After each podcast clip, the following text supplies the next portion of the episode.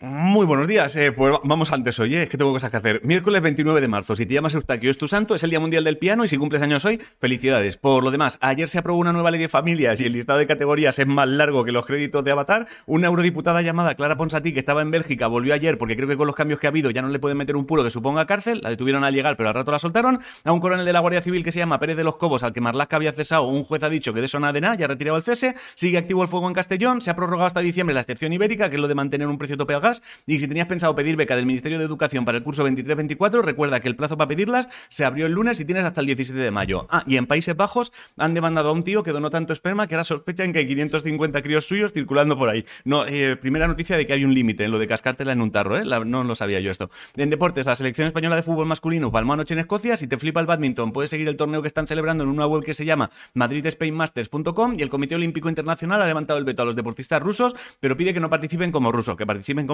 deportistas neutrales individuales. En ciencia, el Gregorio Marañón ha hecho un estudio que asocia algunos ácidos grasos con brotes de esclerosis múltiples que pueden tener pacientes de esclerosis múltiple que estén embarazadas y un estudio de un par de hospitales catalanes ha encontrado un mecanismo a través de las células que componen la grasa corporal que son los que producen una movida llamada leptina, que es la encargada de decirle a tu cerebro si ya estamos bien de comer o queremos más, o, queremos más, no, si queremos más de comer agua. Ojalá la leptina se lo diga a tu cerebro y a tus abuelos también. No hay un solo abuelo que, entienda la frase, de verdad, no, me cabe más ya, por favor, para.